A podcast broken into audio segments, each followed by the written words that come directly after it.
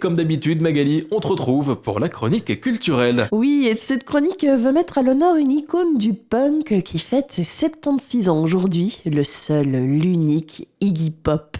Alors, euh, ça n'a pas été évident de trouver un angle pour cette chronique. J'aurais pu vous retracer toute la carrière de celui qu'on surnomme l'iguane, mais pour bien faire, j'en aurais eu pour des heures. J'aurais pu aussi vous parler de sa vie privée, parce que au-delà de la musique, Iggy Pop est aussi connu pour avoir une vie assez tourmenté, mais je sais pas, j'avais pas envie de, de, tomber dans le voyeurisme aujourd'hui. Et c'est finalement en faisant mes recherches sur le personnage que j'ai trouvé une petite info sympa, une info qui m'a aidé à trouver mon angle, angle qui est Iggy Pop et ses collaborations les plus marquantes, voire les plus surprenantes. L'info sympa qui m'a donné cette idée, c'est la collaboration d'Iggy Pop avec une artiste belge, la violoniste Catherine Grindorge. Alors faut savoir que Iggy Pop, quand il n'est pas en studio ou sur scène, il anime une émission de radio sur la BBC. En septembre 2021, Iggy Pop y diffuse deux morceaux de la Belge qui flattait le contact pour le remercier et lui proposer une collaboration. Réponse instantanée de Iggy Ok, c'est bon, on y va. Et quelques jours plus tard, il pose sa voix sur trois titres de la violoniste, et voilà ce que ça donne en musique.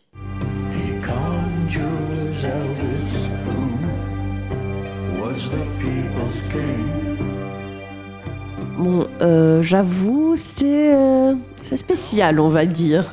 Ensemble, ils sortent un EP, de Dictator, dont est extrait le titre qu'on vient d'entendre. Ensuite, on poursuit euh, avec une collaboration un peu plus classique et à côté de laquelle il est impossible de passer, celle avec euh, David Bowie. D'ailleurs, euh, plus qu'une collaboration, on peut parler de réelle amitié entre les deux artistes. Au début des années 70, David Bowie découvre la musique des Stooges, dont Iggy Pop est le fameux leader connu pour ses excès sur scène. Bowie adore euh, ce qu'il qualifie alors de rock nihiliste et finalement, Ligon et Ziggy Stardust se rencontrent en 1971.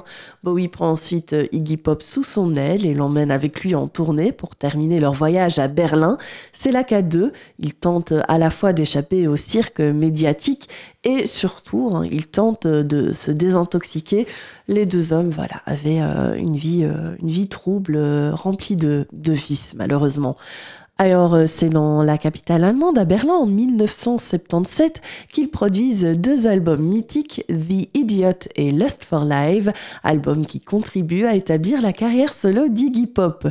Euh, autre chose à savoir sur Iggy Pop, c'est qu'il est francophile. En 2012, il sort même l'album intitulé Après, un album avec euh, plein de reprises en français, dont Et si tu n'existais pas de Jodassin, La javanaise de Gainsbourg ou encore La vie en rose d'Edith Piaf.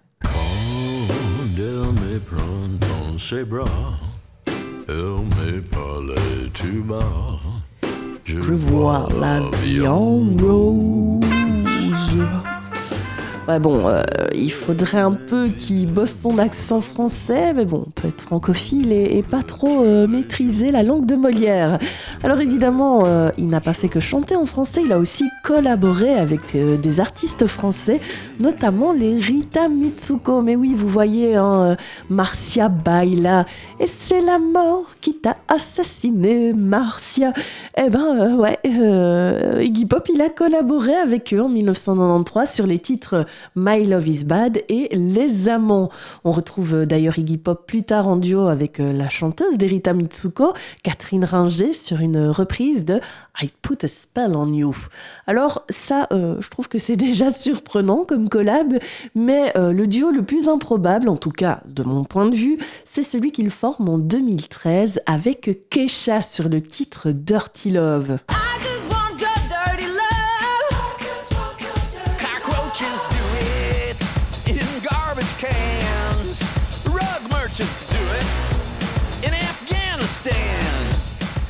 Pas mal, hein Moi, j'aime bien euh, ce, duo improbable. Ça me fait un peu penser à celui qu'ont formé Lady Gaga et Metallica il n'y a pas si longtemps. Bref, euh, les collaborations de Iggy Pop ont été une, grande partie de son succès et de son influence dans l'industrie musicale. Avec sa personnalité unique et sa voix distinctive, il a travaillé avec certains des plus grands noms de la musique, laissant une marque indélébile dans l'histoire du rock. D'ailleurs, euh, pour la petite info pratique, le roi du punk sera en à Werther en juillet.